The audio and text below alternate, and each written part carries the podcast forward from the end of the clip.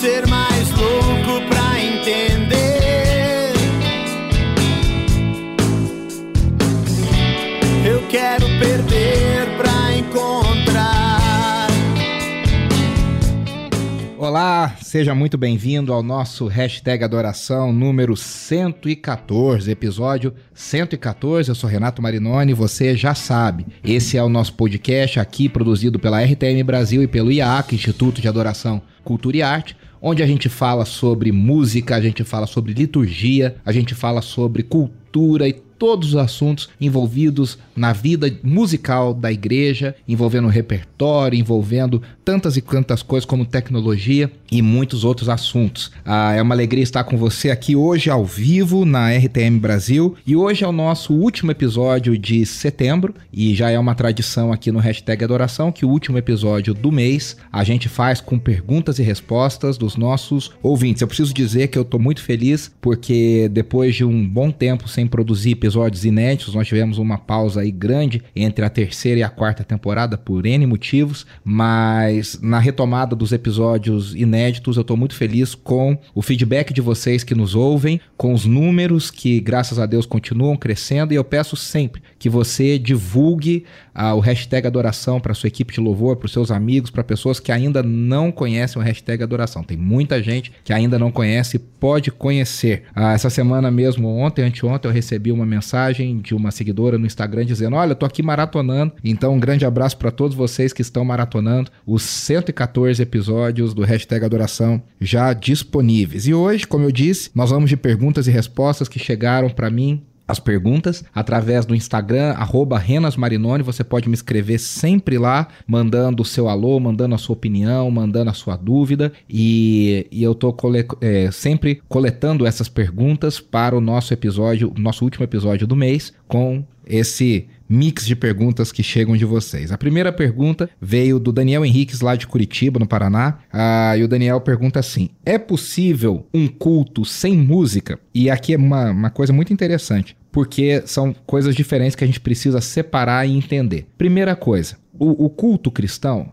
É, no Novo Testamento, ele tem poucas coisas descritas, poucos detalhes. A gente gostaria de ter mais, a gente gostaria de saber um monte de coisa, mas o texto do Novo Testamento não estava preocupado em nos descrever com tantos detalhes ah, quanto a gente gostaria. E claro, o mundo do Antigo Testamento, do Novo Testamento é um mundo de dois mil anos atrás, é um mundo completamente diferente do mundo que nós vivemos. Mas algumas coisas precisam ficar, ficam bem claras no texto bíblico, nas cartas principalmente de Paulo, e aí a gente costuma dizer que são esses elementos que são necessários no culto cristão. E sim, a música é uma delas, é um desses elementos junto com a oração, junto com a leitura das escrituras, junto com o ensino das escrituras, junto com a celebração da ceia do Senhor. Ah, são alguns elementos que não podem faltar num culto cristão. Então, a música está inserida nesses elementos, porque biblicamente a gente encontra o apóstolo Paulo ordenando ali em Efésios 5, 18, 19, em Colossenses 3, 16, que a igreja que tem a palavra de Cristo habitando ricamente, uma igreja que é cheia do Espírito, ela vai se expressar através de canções, com salmos, hinos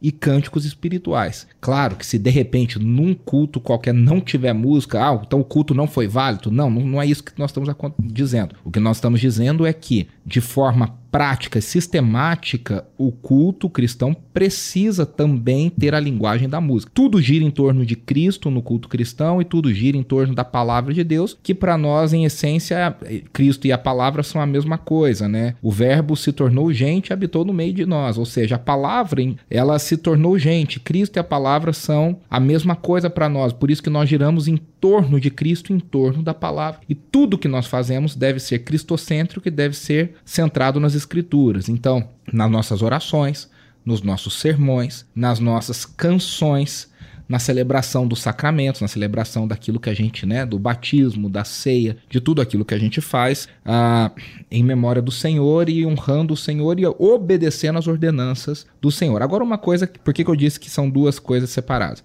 Porque um culto não precisa de músicos para acontecer. Meu querido amigo Andrew McAllister, que já participou aqui do hashtag Adoração algumas vezes, ah, lá do Rio de Janeiro, da Igreja Nova Vida lá do Rio de Janeiro, ele, ele tem um post no, no Instagram que deu até muita polêmica e tudo, dizendo que o, o músico ele é dispensável no culto cristão. Por quê? Porque na cultura levítica e na cultura, no pensamento que se criou, ainda mais numa cultura como a nossa que supervaloriza os músicos e os entertainers, né? Os, os entertainers que, que, que, que geram entretenimento, que geram cultura, que são considerados gênios, que são considerados pessoas de outro planeta e tudo, a gente tem uma tendência a supervalorizar o papel dos músicos no culto cristão. E aí alguns músicos com ego um pouco inflado acham que se eles não estiverem, o culto não acontece. Se eles não derem uma palhinha da sua voz, o culto não acontece. Se eles não uh, desfilarem o seu talento com as mãos nos instrumentos, o culto não acontece. E isso não é uma verdade.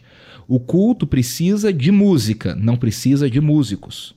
A igreja de Jesus pode perfeitamente fazer música uh, sem os músicos. É, tudo bem que a gente pode discutir aqui o nível técnico, a gente pode discutir o nível uh, de afinação, o nível de performance, mas em última instância não é isso que importa. Não é isso que importa. O culto não precisa dos músicos para acontecer. O culto precisa de adoradores sinceros, ah, dedicados e devotados ao Senhor, diante da presença do Senhor. E claro, a presença do Senhor é imprescindível para o culto. E aí sim nós temos um culto onde há Deus se revelando, Deus convocando, Deus chamando, e adoradores que se colocam debaixo da convocatória de Deus, debaixo do chamamento de Deus, para adorá-lo de acordo com os padrões que ele mesmo nos disse e nos ensinou nas Escrituras. Então, nesse sentido, uh, um culto sem música não pode acontecer sem né, com raras exceções, claro. Ele deve ter música porque a igreja sempre cantou desde o início. O povo de Israel sistematicamente se utilizava da música também, principalmente depois de Davi para o culto cristão, para o culto, e, e, e, o culto cristão, desde o início, sempre foi recheado de música. A música foi mudando ao longo dos anos, ao longo dos séculos, uh, mas a música faz parte do culto. Agora, o músico, ele não é indispensável. Então, fica uma palavra para você que é músico, para você que é líder de louvor, para você que é ministro de louvor, que você não é a última Coca-Cola no deserto. O culto pode acontecer sem você. E a gente precisa baixar um pouquinho nossa bola e entender que nós fazemos parte de uma grande engrenagem chamada Igreja de Cristo Jesus, aonde nós estamos ali servindo aos nossos irmãos e irmãs. A segunda pergunta é, diz assim: o que, que você acha de canções que visam ser congregacionais, que incorporam termos ou ritmos do cotidiano brasileiro? E aqui está até o exemplo que a música Único, composta pelo meu querido amigo Marco Teles, em parceria, lá do, do, do coletivo Candeeiro, uh, em parceria com meus também queridos amigos da F-Hop, lá de Florianópolis, e a música se chama Único. E no meio da música, no coro, tem um eita, né? Uh, que é uma expressão de adoração. E, e, e aí a pergunta é o que, que a gente acha, né? O que, que eu acho sobre essas músicas que incorporam esses termos da, da língua brasileira, da nossa, do nosso dia a dia, do nosso cotidiano. É uma coisa interessante porque a, a gente se expressa na nossa língua, com as nossas gírias, com as nossas expressões, e eu creio que quando a gente usa a nossa linguagem para falar com Deus, a gente usa a nossa linguagem para cantar a Deus e ao povo de Deus, uh, tudo isso fica mais fácil, fica mais palatável, fica mais reconhecível fica mais acessível. Quando nós nos utilizamos de termos fora da nossa realidade, tudo bem, a gente pode explicar, a gente pode ensinar, como por exemplo, algumas palavras em hebraico, alguns nomes de Deus em hebraico, ou algumas expressões diferentes, mais ah, menos rotineiras. A gente pode explicar, claro, faz parte, mas elas são, por essência, mais difíceis de serem é, acessadas pelas pessoas de forma geral. Então, quando a gente se utiliza dos nossos, dos nossas expressões idiomáticas, das nossas gírias, quando a gente se utiliza de uh, coisas que fazem parte do nosso dia a dia, a gente fala de uma forma mais fácil, de uma forma mais acessível com maior parte das pessoas da nossa igreja e de fora da nossa igreja. Dito isso, uh, o mundo hoje é um mundo globalizado a, a gente usa muitas expressões em inglês, a gente está muito acostumado a ter expressões em inglês no nosso dia a dia. As igrejas brasileiras amam isso, né? Não é igreja, é church, não é ministério de crianças, é kids, não é ministério de adolescentes, são os teens, a, é o worship, né? Que é worship brasileiro é worship. A gente ama colocar umas expressões americanizadas nos nosso, no nosso dia a dia enquanto igreja, no nosso dia a dia enquanto povo e no nosso dia a dia geral, né? A, e eu acho que tudo bem.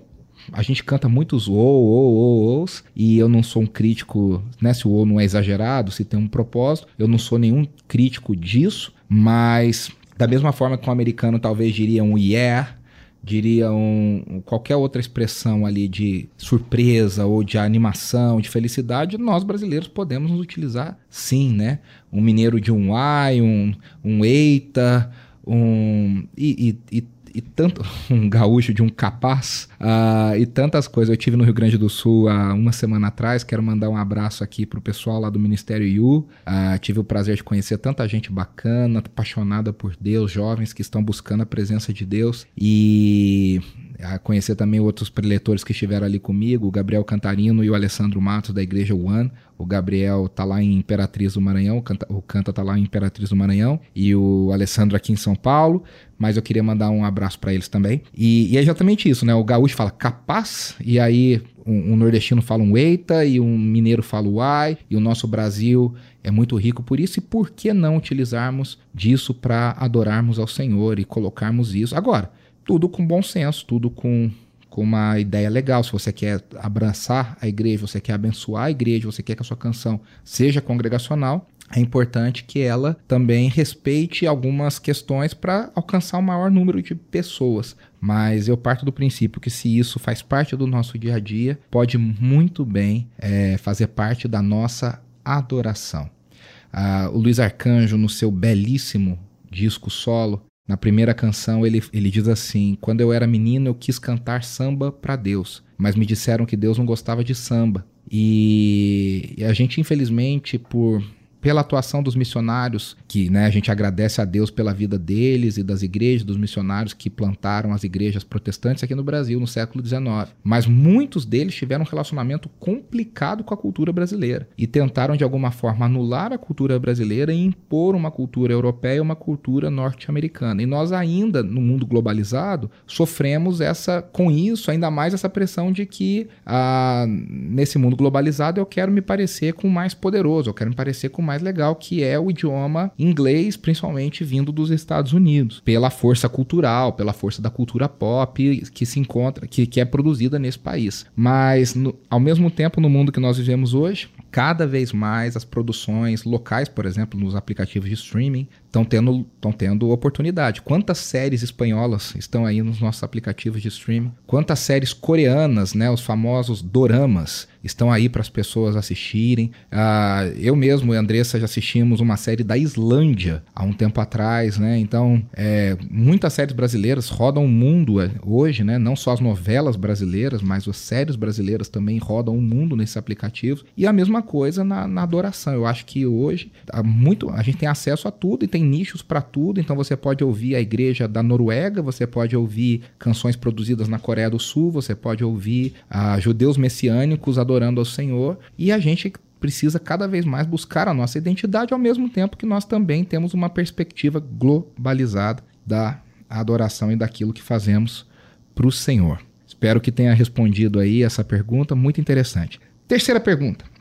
E aqui tem a ver com o nosso episódio o, o nosso episódio sobre quem escolhe as canções para a igreja cantar, né, que eu falei um pouco sobre a indústria do direito autoral, a indústria que está por trás promovendo as canções e as 25 canções mais cantadas, as 50 mais cantadas e, e tudo mais. E até compartilhei esses dias nos meus stories um professor norte-americano que eu eh, trabalho nos Estados Unidos, eu confesso que eu não sei se ele é norte-americano, eu acho até que ele tem origem latina. Uh, ele chama Adam Paris e, e ele fez uma e ele trabalha com a pesquisa de louvor e adoração, é um escritor, um estudioso renomado na área. E ele perguntou no seu antigo Twitter, né, agora é X, uh, ele perguntou lá como seria a nossa escolha de repertório se a gente não tivesse acesso a essas listas das canções mais tocadas. E eu até falei para ele que eu respondi que no Brasil as listas das canções têm um papel menos importante do que tem nos Estados Unidos. Essas listas nos Estados Unidos são muito importantes, são divulgadas, ah, o pessoal presta bastante atenção. No Brasil, talvez não tanto, mas indiretamente chega através da, da, da, das canções que são mandadas para cá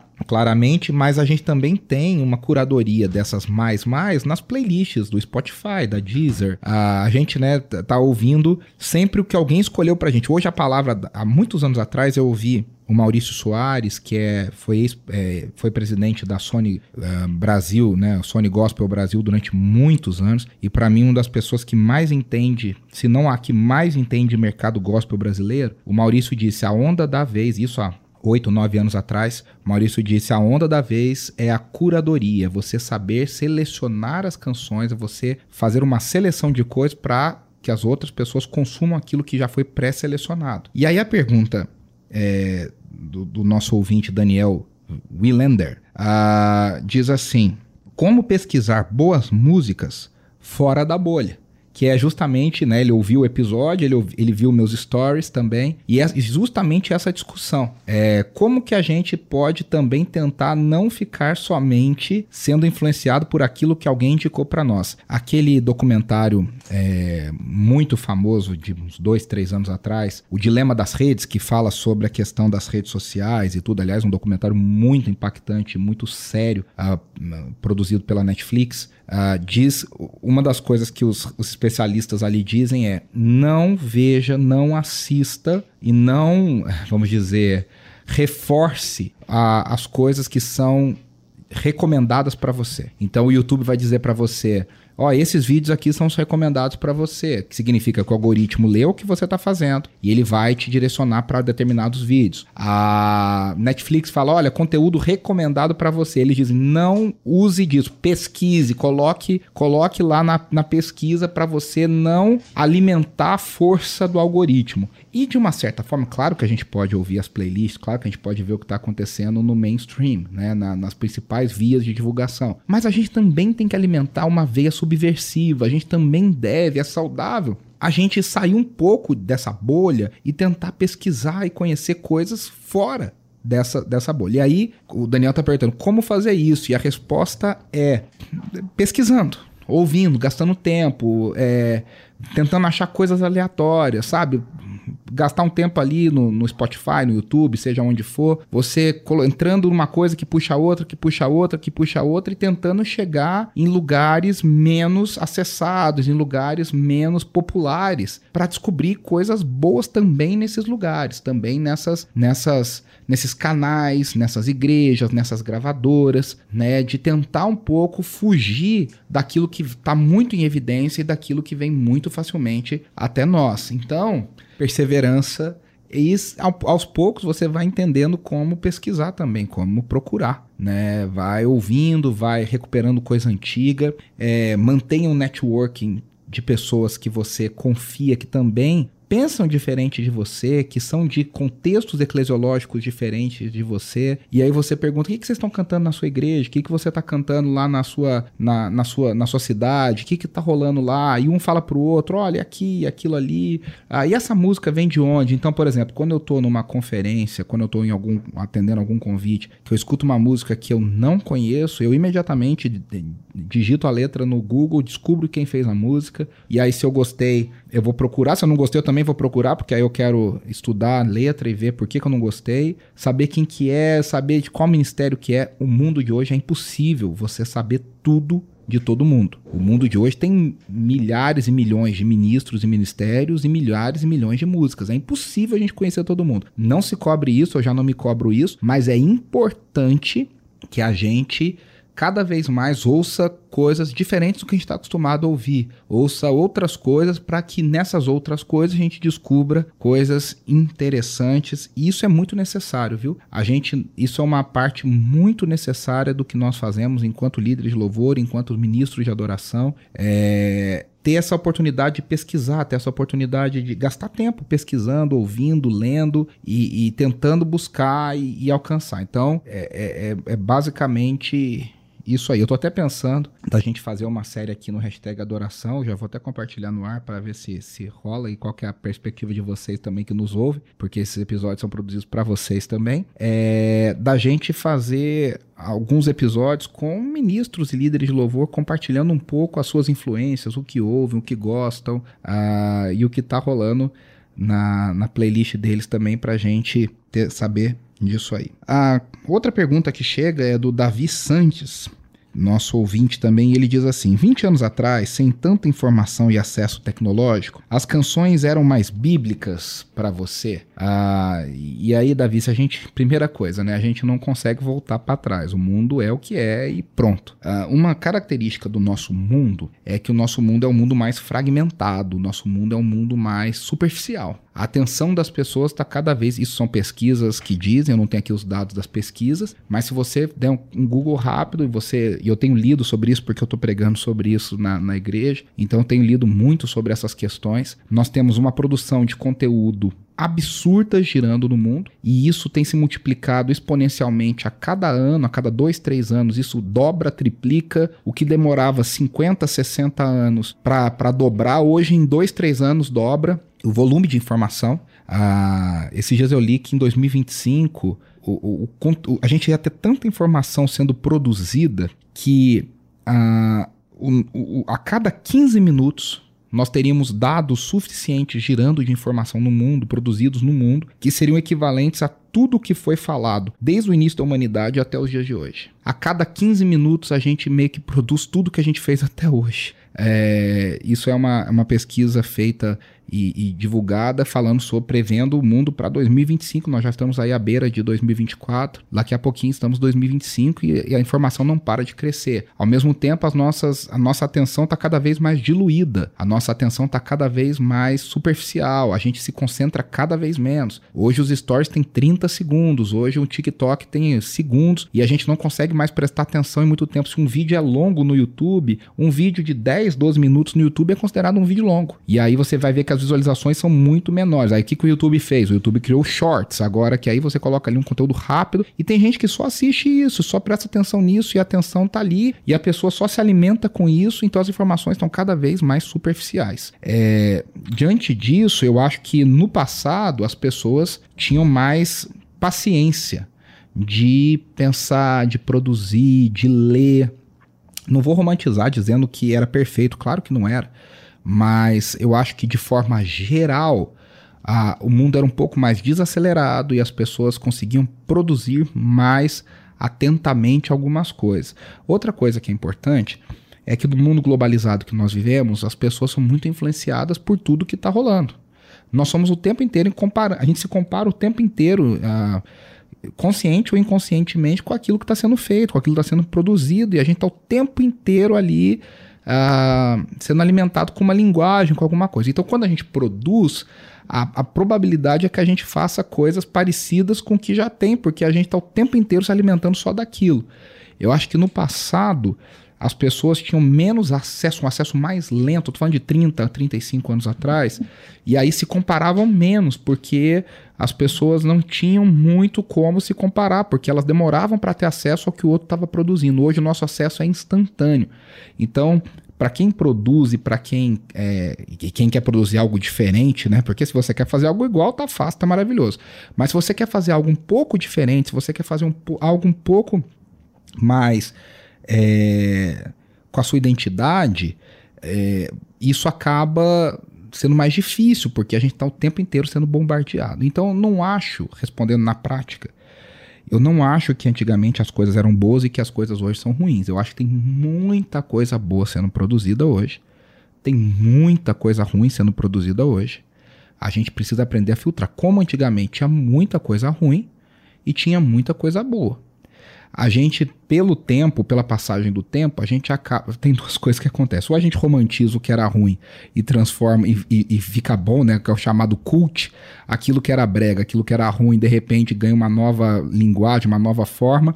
E aí a gente acaba gostando do que antigamente a gente não gostava. Mas eu acho que muita coisa também, a, o tempo foi peneirando, peneirando e ficaram coisas boas pra gente e, e aí a gente tem essas boas referências. Mas hoje tem muita coisa boa sendo feita. Tem muita gente pesquisando muita coisa, muita gente se interessando por, por, por assuntos profundos e tem muita coisa legal sendo feita, tá bom? Nossa última pergunta é na verdade, eu até já respondi um pouco, hein? Eu acho que aqui eu já estava com isso na cabeça também, que eu já tinha selecionado essa pergunta. Ela veio do nosso ouvinte Thales Gregório, ouvinte fiel aqui do hashtag Adoração. E ele disse assim: como compor bem sem ser mais do mesmo e de acordo com a cultura da igreja? É, ô Thales, eu meio que já respondi na pergunta do Davi também, é, que é justamente isso, né? Você tentar fugir um pouco é impossível, né? Fugir. Eu, conto, eu até contei essa história na pregação domingo, que dois peixinhos estavam nadando, dois peixes jovens, e eles passam por um peixe mais velho. E aí, quando eles passam pelo mais velho, vindo na outra direção, o mais velho fala: E aí, meninos, tudo bem? Tudo bom? Tudo bom. E a água, como tá? E aí eles não entendem muito, continuam nadando, passa um pouquinho, um vira pro outro e fala assim: Cara, o que, que é água? Né? É, porque o peixe ele tá tão imerso na água que ele não tem noção do que é água. A gente tá tão imerso na nossa cultura, nos nossos tempos, que a gente muitas vezes não tem noção daquilo que faz parte do nosso dia a dia, porque é uma coisa tão presente que, que, que a gente não percebe. Então tem, a gente é impossível a gente fugir completamente dos nossos dias. Agora, para compor algo criativo, se você quer fazer algo diferente, porque realmente a maior parte do que está sendo produzido hoje é algo que parece que você já ouviu. Esses dias, a Andressa faz isso sempre, né? A gente tá nas igrejas, tá nas coisas, começa a cantar uma música, ela nunca ouviu, mas ela começa a tentar adivinhar a como que canta. E parece que ela já conhece a música, porque existe um padrão que é copiado e tá em muitas canções. Uh, esses dias aconteceu isso. Eu estava numa igreja, eu comecei a cantar a música, a pessoa falou: Você já conhecia essa música? Eu falei: Não, mas dá para entender para onde a música vai. Porque muito do que tem é mais do mesmo. Muito. E em todos os estilos, tá? Seja no, seja no worship uh, australiano, norte-americano, tem muita coisa no Brasil também, no universo pentecostal, por exemplo, que parece muito uma coisa com a outra. Então você fica meio assim, ah, mas peraí, parece que eu já ouvi isso. Então, como fugir disso? Poxa, ouvindo sempre coisas diferentes, tendo um repertório amplo, sabe? Buscando ouvir referências diferentes, alimentar de coisas diferentes. É dando espaço para a criatividade, aí eu não sou um especialista, mas tem muitos livros legais, como você fomentar sua criatividade, livros como Pense como um Artista, né? Os originais, ah, tem um sobre tendências também. Você, você tentar entender como funciona um processo criativo e, e tentar otimizar o seu processo criativo e, e, e para ter identidade da igreja vivendo em igreja, compondo juntos, pensando na realidade da igreja, a partir do chão da igreja, uh, tentar fazer algo que fale ao coração das pessoas. E aí eu volto lá na outra pergunta, né? Que a partir do nosso cotidiano, expressões, frases que façam parte do nosso dia a dia. Queridos, eu fico por aqui. Na semana que vem nós voltamos com mais um episódio, episódio 115 do Hashtag Adoração. Um grande abraço e até semana que vem.